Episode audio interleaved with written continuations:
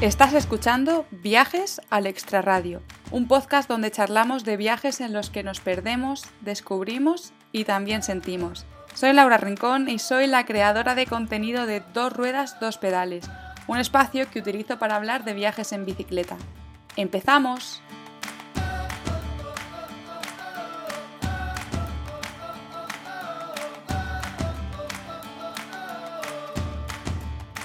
Bienvenidos y bienvenidas al último episodio del podcast de esta temporada. Pues sí, con todo el dolor de mi corazón, eh, esta temporada se acaba. Y bueno, puedo hacer un balance si queréis y ponerme un poco sentimental. Y, bueno, empezar a nombrar todas las cosas buenas que, me ha traído el podcast este, este año, que han sido, han sido un montón. Por ejemplo, pues he tenido la oportunidad de conocer a viajeras increíbles, eh, súper inspiradoras. He tenido la oportunidad de entrevistarlas y de conocer sus historias, como por ejemplo Federica o Raquel o Ana. He vuelto a entrevistar a Elena Selini. Ha pasado por aquí también Iria, que además grabamos el episodio en directo en Fitur. Formé parte también del primer festival en directo de podcast de viajes eh, que se celebró en Madrid. Bueno, han sido un montón de cosas súper interesantes y muy gratificantes. Además, el podcast ha ido creciendo semana a semana y no ha habido mm, semana que no hayamos tenido más suscriptores, más escuchas. La verdad que, que bueno, que solo puedo agradeceros este año que ha habido pues semanas que me ha costado un poquito más sacarlo porque no llegaba a tiempo y aún así he, conseguido hacerlo. Semanas en, las que tenía dos o tres episodios programados y ha sido como, wow, ahora echo de menos el, el podcast. Pero de verdad que quiero agradeceros la buena acogida y lo bien que recibís siempre los episodios, los mensajes que me mandáis muchas veces por Instagram, pues diciéndome lo que os ha gustado el episodio. os agradezco también un montón cuando me mandáis perfiles de mujeres para que las entreviste y todos esos mensajes y comentarios que habéis dejado en las diferentes plataformas. Y dicho esto, ya habiéndome puesto un poquito sentimental, eh, os quiero decir que bueno, que esto no se acaba aquí, el podcast vuelve, estoy convencida de que quiero continuar con el proyecto porque me apasiona, me parece súper ilusionante. Y bueno, volveremos o en septiembre o a principios de octubre. ¿Por qué? Pues porque yo también me voy de vacaciones y bueno, os voy a contar un poco mis planes porque están relacionados todos con, viajes y con viajes en bici. Este año tenía claro que las vacaciones de verano las quería emplear para viajar en bicicleta. Entonces estaré haciendo el Camino de Santiago seguramente entre finales de julio y principios de agosto. Lo haré en bicicleta porque ya hice una primera parte con mis padres que fue su primer viaje en bici. Hicimos desde Santander hasta Ribadeo y bueno, fue el año prepandemia. El año siguiente queríamos terminarlo, obviamente no pudimos. Y bueno, lo hemos ido retrasando y ya hemos dicho que, que ya está bien, ¿no? Que queremos acabar ese camino y queremos llegar a Santiago de Compostela y, cerrar ese círculo. Así que si todo va bien, este verano terminaremos ese camino de Santiago. Y luego tengo preparado para septiembre, que por eso no estoy segura de cuándo volverá el podcast, un super viaje que no me puede apetecer más, en bicicleta por supuesto, a Taiwán. Así que bueno, cuando vuelva de ese viaje, pues igual me paso por aquí para contároslo, aunque ya sabéis que yo siempre interactúo, por supuesto, con las entrevistadas, pero que nunca he contado uno de mis viajes. Y esa es una de las cosas que me habéis pedido. Iba a decir muchas veces, pero bueno, me habéis pedido alguna vez, ¿no? Que hablase yo de mis viajes y que contase un poco mis aventuras.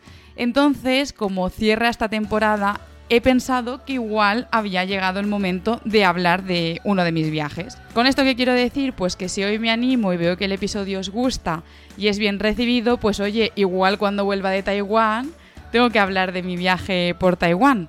Y quién sabe, quizás es el primer episodio de esta tercera temporada de Viajes al Extra Radio. Pues bueno, después de haberos contado eh, un poquito cuáles son mis planes de verano y haberos adelantado que este episodio va a ser muy diferente porque por fin eh, me voy a lanzar a ocupar el espacio del podcast y a contar mis viajes. Pues vamos allá, ¿no? Vamos con el último episodio de la segunda temporada del podcast de Viajes al Extra Radio.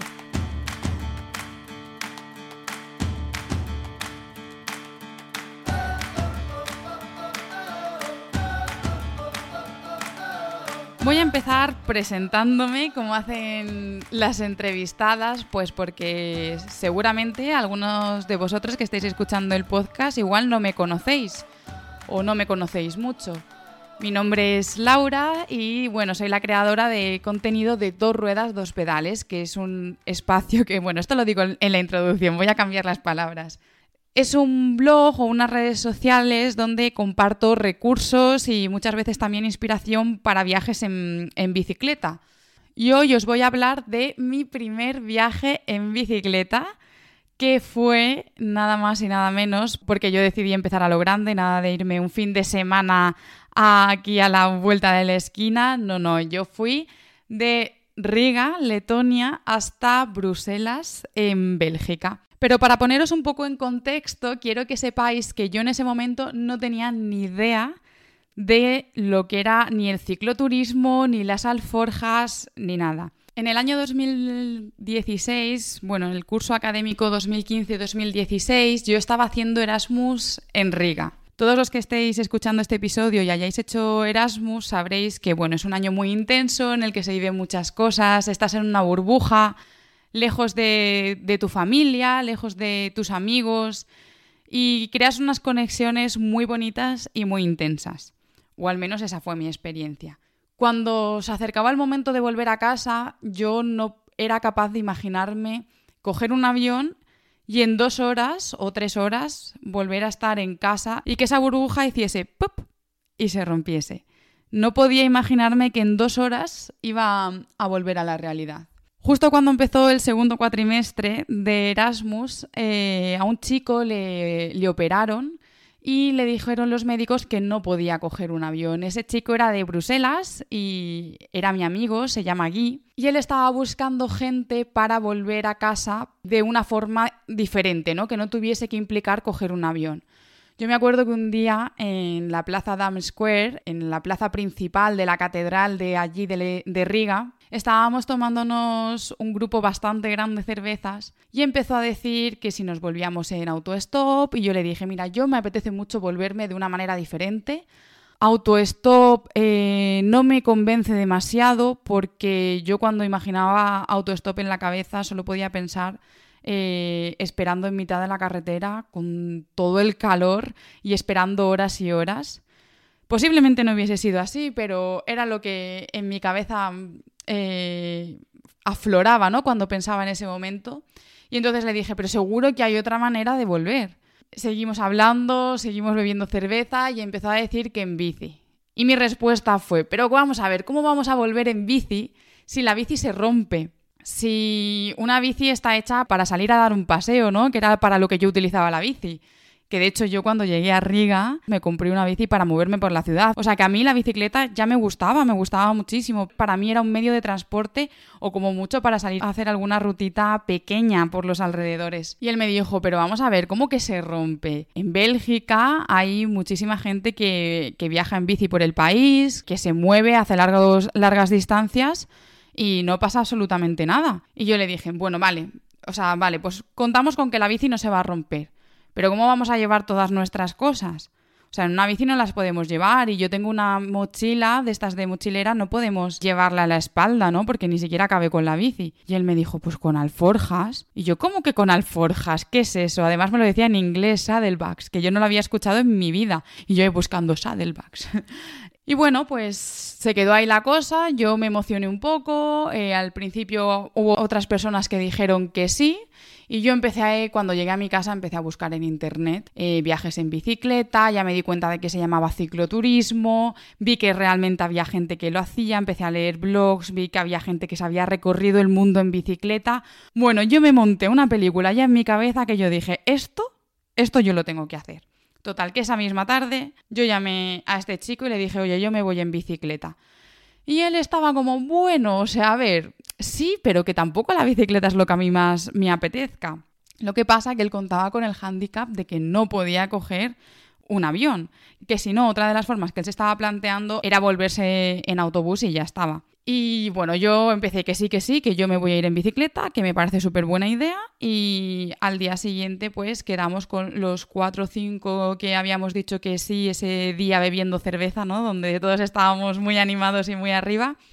Y ya, pues la mayoría dijo que no. Y quedamos otra chica, española además, este chico y yo, que decíamos que sí, que nos íbamos en bicicleta.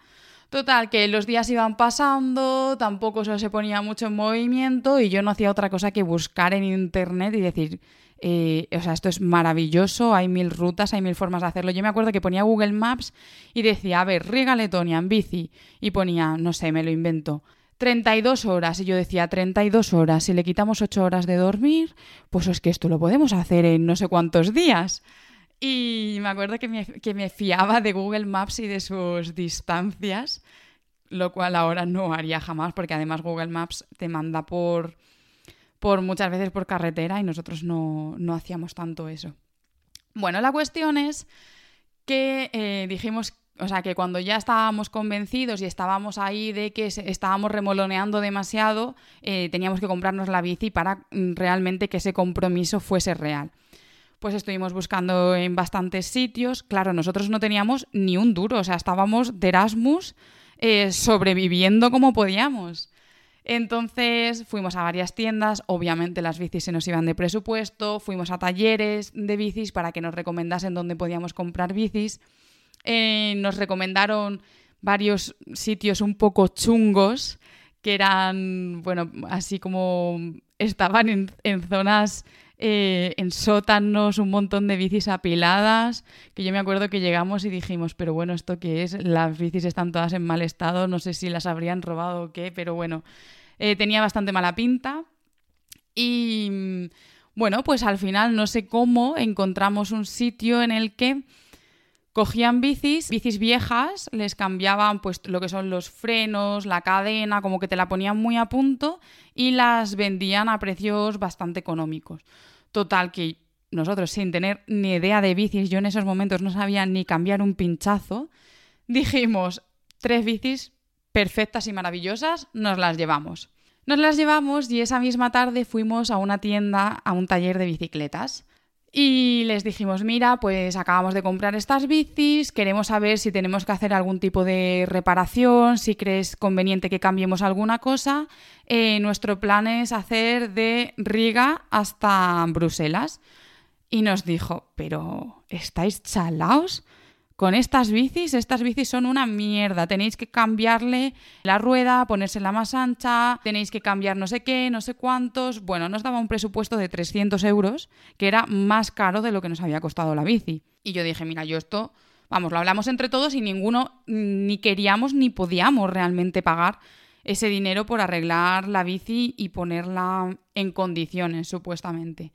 Entonces llegamos a la conclusión de que nosotros íbamos a empezar el viaje con esas bicicletas, pero que si, oye, pues si no llegábamos y la bici se rompía, pues que cogeríamos un avión y nos costaría menos de esos 300 euros y ya veríamos pues qué hacíamos con la bicicleta. Ya teníamos lo más importante, que era la bici, pero teníamos que conseguir tiendas de campaña, eh, hornillo, alforjas. Bueno, pues allí en Riga había un taller al que yo había llevado la bici esta que os he contado que me compré a principio de curso para moverme por la ciudad, la había llevado un par de veces y me había fijado que ahí tenían cosas de segunda mano. Entonces eh, conseguí unas alforjas que a día de hoy sigo teniendo y bueno, ahora os contaré más adelante la historia de esta bici. Entonces esas alforjas yo las sigo teniendo, que si os metéis en mi Instagram son unas rojas que aparecen en muchas fotos porque cada vez que hago un viaje con alguien siempre le suelo dejar mis alforjas y yo uso esas o viceversa. Y me costaron 5 euros esas alforjas. Con esas alforjas recorrí pues media Europa y he hecho luego, ya os digo, un montón de viajes. Conseguimos una tienda de campaña también bastante barata, justo además eh, esos días como allí en Letonia eh, les gusta mucho hacer camping, eh, ir a la playa, acampar, pues justo esos, esos días en, en el supermercado cada vez que comprabas comida te daban puntos y con esos puntos te estaban regalando cosas de acampada. Pues así conseguimos un frontal y varias cosas. Entonces, Bueno, que nos montamos como todo el equipamiento del viaje eh, muy barato, muy de supervivencia, pero nosotros estábamos consiguiendo el objetivo. Me acuerdo que decíamos, bueno, vamos a entrenar y cogíamos una tarde o a veces nos íbamos por la mañana y nos llevábamos bocadillos y hacíamos una ruta de 40, 50 kilómetros. Y me acuerdo que gracias a eso fuimos a un río que había una liana y estuvimos ahí tirándonos, eh, fuimos hacia el aeropuerto y vimos eh, a los aviones despegar. Y yo decía, wow, qué pasada, que son sitios en los que llevamos aquí un año y que sin las bicicletas no los hubiésemos descubierto.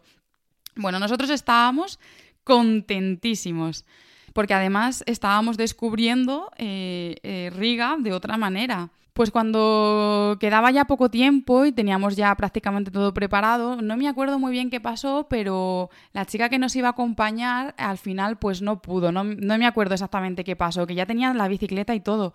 Y entonces ahí sí que hubo un momento de crisis de decir, ¿qué hacemos? Eh, ¿Nos vamos los dos? O, vendemos también la bici y nos volvemos en avión y ya está, bueno, y él hubiese vuelto en autobús. Y dijimos, mira, si hemos llegado hasta aquí, tenemos que continuar, o sea, vámonos de viaje. Así que nada, así hicimos. Es verdad que teníamos pocos días, además era yo que tenía que estar, no me acuerdo exactamente, pero tenía que estar un día de julio en España. Si no recuerdo mal, creo que tenía una boda, pero bueno, no sé, yo sé que tenía un compromiso y que tenía que estar en España, entonces teníamos que hacer el, viaje más o menos rápido.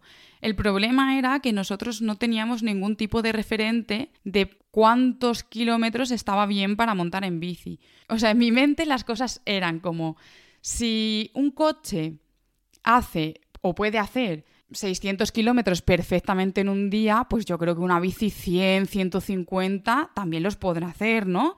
Entonces, como que no teníamos ni idea ni de cómo planificar las etapas, ni de cómo planificar las rutas. En ese momento todavía no había roaming en España, por lo que íbamos completamente sin internet. Y bueno, fue completamente una aventura. De Riga sí que queríamos salir en tren, y el día que íbamos a salir, resulta que justo hubo una huelga de trenes y cancelaron todos, entonces no pudimos salir. Y la estación de autobuses estaba bastante cerca. Total, que cogimos, fuimos a la estación de autobuses y dijimos, oye, perdona, ¿podemos coger un autobús? Llevamos dos bicis.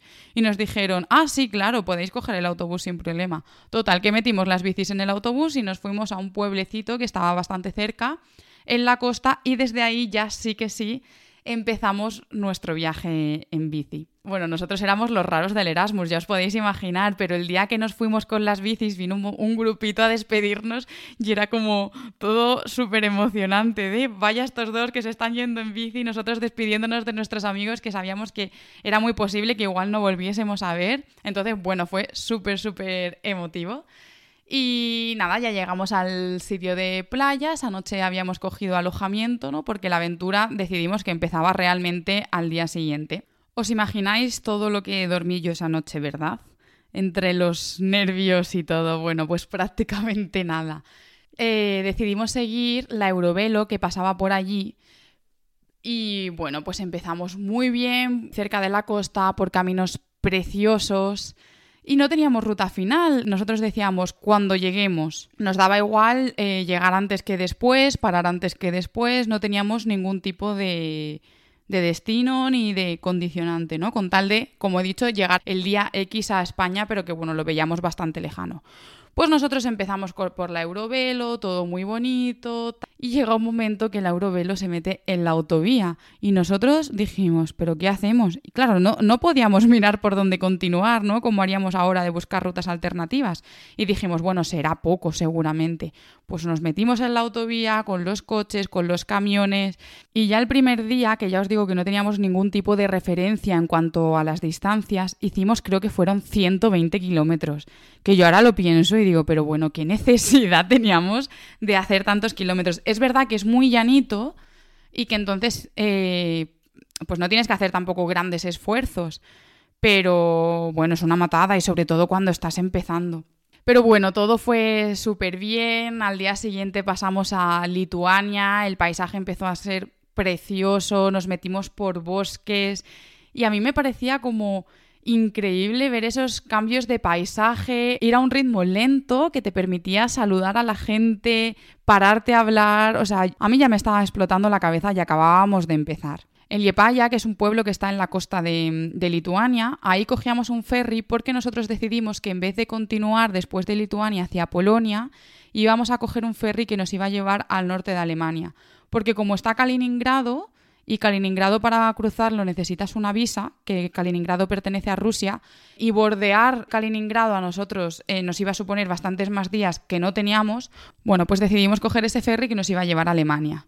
Cuando llegamos a la estación de ferry, que yo me acuerdo que llegamos a Liepaya y dijimos, bueno, ya está, no sé si no me acuerdo, pero igual el ferry llegaba a las 5 y nosotros estábamos allí a las 4. Dijimos, buah, es que nos da tiempo de sobra, qué bien. Bueno, pues nosotros seguíamos, seguíamos, nos llegábamos a la estación de ferry preguntando. Tardamos un montón porque la estación de ferry yo recuerdo que estaba súper lejos. Y cuando llegamos nos dijeron que ya no vendían tickets para ese día y que teníamos que esperar al día siguiente para cogerlo y nosotros fue como, no, nuestro primer imprevisto del viaje al que nos teníamos que enfrentar y era como, ¿y ahora qué hacemos? Pues nada, no pasa nada. Lo que hicimos fue quedarnos en Liepaya a, dormir, visitar Liepaya y al día siguiente por la tarde, coger el ferry, ir con mucho tiempo para que no nos volviese a pasar lo mismo y, y ya está. Así que nada, al día siguiente cogimos el ferry y ese fue otro momento en el que yo dije, madre mía, me vuelve a explotar la cabeza porque en el ferry estaban para empezar súper acostumbrados a llevar bicicletas, que para mí era algo tan nuevo que no me podía imaginar que en los ferries normalmente viajase gente con bicicleta. Y cuando nosotros dejamos nuestras dos bicis, había como seis bicis más. Y yo decía, madre mía, pues sí que hay gente viajando en bici, ¿no? Pues igual esto no es tan raro como yo pensaba. Y solo vi a una pareja de los que estaban viajando en bici, al resto no supe localizar quiénes eran. Y esa pareja era una pareja de alemanes jubilados que yo decía, ah, que hay gente jubilada que viaja en bici. O sea, yo no dejaba de sorprenderme. Ellos me dijeron que llevaban toda la vida viajando en bici, que les encantaba, que se habían recorrido todo el mundo. Claro, yo no pude parar de hacerles preguntas. Yo acababa de empezar, era mi tercer, cuarto día en bici y no me podía imaginar que había más gente haciéndolo, ¿no? Y después de no sé cuántas horas en el ferry, donde perdimos completamente la noción del tiempo, como pasamos una noche, mi móvil iba después, cuando llegamos a Alemania, que yo no me di cuenta hasta dos o tres días más tarde, iba, no me acuerdo si era un día atrasado o un día adelantado. Entonces nosotros nos bajamos en Kiel y habíamos hablado con diferentes One Hours que para quien no lo conozca, One Shower es una aplicación parecida a Couchsurfing en la que la gente te cede un espacio para que tú duermas y está pensada para gente que viaja en bicicleta. Pues nosotros teníamos apalabrados con varias One Showers que íbamos a ir X día, el, que tocase, a, a su casa.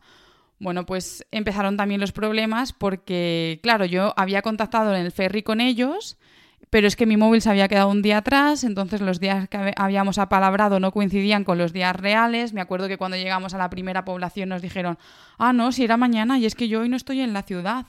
Bueno, fue como otra vez más impedimentos ¿no? a los que nos tenemos que enfrentar, que en el momento eran muy frustrantes y era como, ¿y ahora qué hacemos?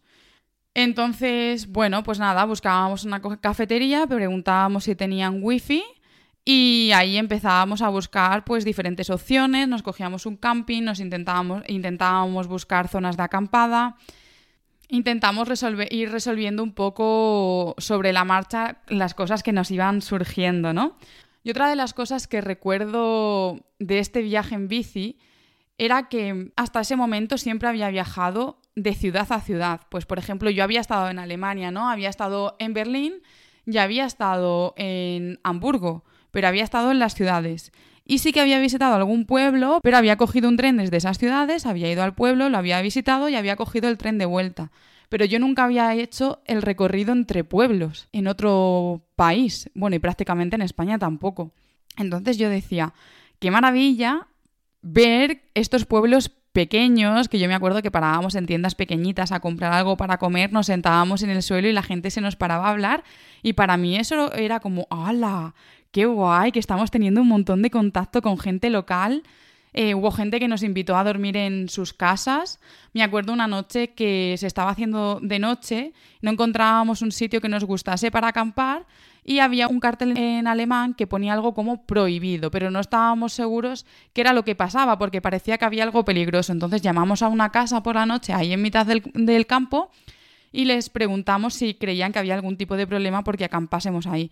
Y nos dijeron, pero bueno, ¿cómo vais a acampar ahí? Eh, podéis acampar en el, en el jardín de nuestra casa. Me acuerdo que nos sacaron una botella de vino. Al día siguiente nos prepararon un súper desayuno alemán. Entonces, para mí, todo este contacto que era tan nuevo y que nunca había vivido, fue una de las mejores cosas que me pasó en este viaje y que descubrí y que fueron las que hicieron que yo me quedase con ganas de más.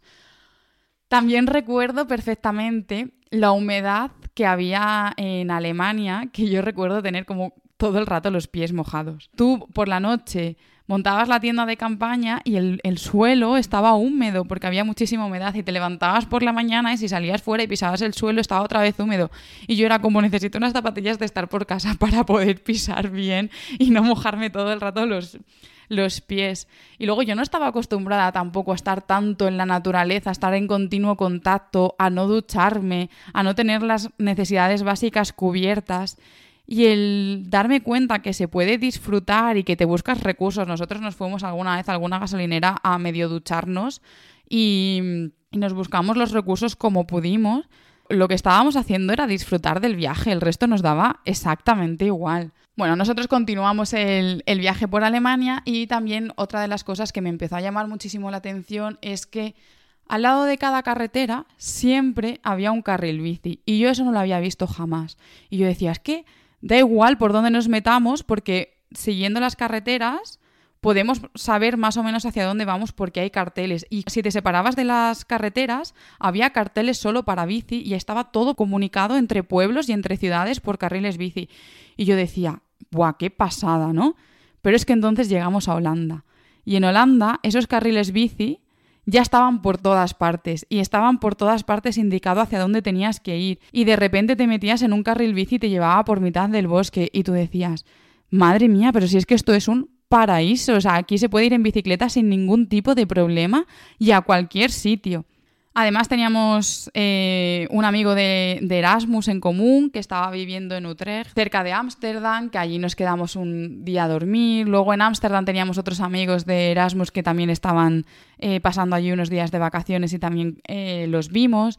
Y bueno, entonces fue un viaje en el que también nos sirvió para irnos despidiendo poco a poco de nuestros amigos de Erasmus, en el que fuimos conociendo a gente nueva, que fuimos disfrutando que fuimos despacio y en el que sobre todo fuimos descubriendo muchísimas cosas que yo hasta ese momento no había experimentado nunca. Después de Holanda, después de Países Bajos, llegaba a Bélgica. Bélgica lo cruzamos bastante rápido, no me acuerdo si fueron dos o tres días. Lo que sí recuerdo es que en la última etapa, Guy, el chico con el que estaba viajando, pinchó la rueda y la verdad que estábamos en mitad de la nada y nosotros dijimos, a ver ahora cómo hacemos. Pues justo aparecieron dos hombres que trabajaban en el campo y nos estuvieron ayudando y nosotros dijimos, es que al final, en este viaje, cada problema que estamos teniendo, la gente nos está ayudando a resolverlo, que fue otra de las cosas que yo me llevo del viaje, es como, no sé cómo lo hacemos, pero siempre esa ayuda de los demás que necesitamos en los momentos en los que los necesitamos, la estamos consiguiendo. Bueno, pero ese pinchazo no se quedó allí porque en un recorrido que nos quedaba el último día bastante corto, que no sé si fueron 30 o 40 kilómetros, Gippy volvió a pinchar, yo que sé, como cuatro o cinco veces, que ya hubo una vez que lo llevamos a una tienda, le sacaron todo, eh, bueno... En fin, tuvimos que parar un montón de veces y era que, obviamente, que el pincho que estaba pinchándole la rueda lo tenía dentro de la, de la llanta. Y recuerdo que fue una etapa un poco frustrante, ¿no? Porque él todo el rato se le deshinchaba la rueda y él decía, es que no puedo más. Y, claro, eso también a mí me afectaba y era como entre que no queríamos llegar, pero que encima nos estaba pasando todo esto. Y sí que estábamos por sitios súper bonitos, pero fue una última etapa así un poco, un poco agridulce. Y ya pues llegamos a Bruselas, fue maravilloso entrar en esa ciudad y decir, wow, hemos llegado a nuestro punto final, al cual nos decían que no éramos capaces, que en Riga nos dijeron en la tienda, vosotros no vais a llegar a ningún sitio, y lo habíamos conseguido, ¿no? O sea, estábamos ahí con esas bicicletas supuestamente malísimas y que necesitaban un montón de cambios con los accesorios más baratos que habíamos encontrado en el mercado, con esas alforjas de 5 euros, con esos frontales del supermercado. Y era como, wow, lo hemos conseguido. Y esto a mí también me sirvió para que muchas veces cuando nos dicen, no, no vais a poder, pensar, bueno, igual sí que puedo, ¿no? O sea, al final, esos límites que nos ponemos o que nos ponen porque es que de verdad, no os imagináis la tienda de Riga cuando nos dijo todas esas cosas que necesitábamos cambiar y nos dijo es que de verdad que con estas bicis no vais a aguantar ni 200 kilómetros, no vais a ser capaces de... Ah, me acuerdo que nos decía, no vais a ser capaces de subir cuestas y se os va a romper la cadena. Y nosotros decíamos, joder, ¿qué hacemos, no? O sea, fue un momento muy de, oye, ¿y si no hacemos este viaje? Oye, ¿y si nos estamos flipando y no estamos preparados? Y luego llegamos y lo conseguimos. Pero es que eso no es todo. Yo con esa bicicleta, después, dos años más tarde, me fui a recorrer el sudeste asiático y estuve tres meses viajando con el por el sudeste asiático con esa bicicleta. Yo con esa bicicleta he hecho mogollón de viajes por España. Me he movido muchísimo. Es que a lo mejor he hecho fácilmente 10.000 kilómetros con una bicicleta que supuestamente no iba a aguantar ni 200. Entonces, habrá veces que sí que es verdad que te digan, ir a esta bici no va a aguantar nada porque le pasa tal. Pero si es una bici que no es la mejor del mundo, pero que es suficiente para lo que tú necesitas y es lo que se adapta a tu presupuesto, yo te animaría a que viajes, ya que lo intentes. Y a lo mejor no tienes que empezar haciendo un Riga Bruselas. A lo mejor puedes empezar haciendo tu provincia y probándola y ver cómo te sientes. Pero yo no creo que sea un motivo la bici para el que tú dejes de viajar. Así que pues no sé, yo creo que hasta aquí, ¿no? Que menudo rollo que os he contado. Pero bueno, espero que hayáis disfrutado de este episodio diferente. Y bueno, dejarme en comentarios si os ha gustado, qué os ha parecido. Y si veo que tiene acogida, pues oye, igual me animo a contar ese viaje de tres meses por el sudeste asiático o el viaje de Canarias, que se, por eso me habéis preguntado eh, también bastante, porque además es el más reciente o ese de Taiwán que espero hacer en septiembre. Pues nada, solo puedo de nuevo daros las gracias por estar siempre ahí, por escuchar el podcast, por apoyarlo. Y nada, os deseo a todos y a todas un buen verano y nos vemos a la vuelta, bueno, nos escuchamos a la vuelta con la tercera temporada del podcast de Viajes al Extra Radio.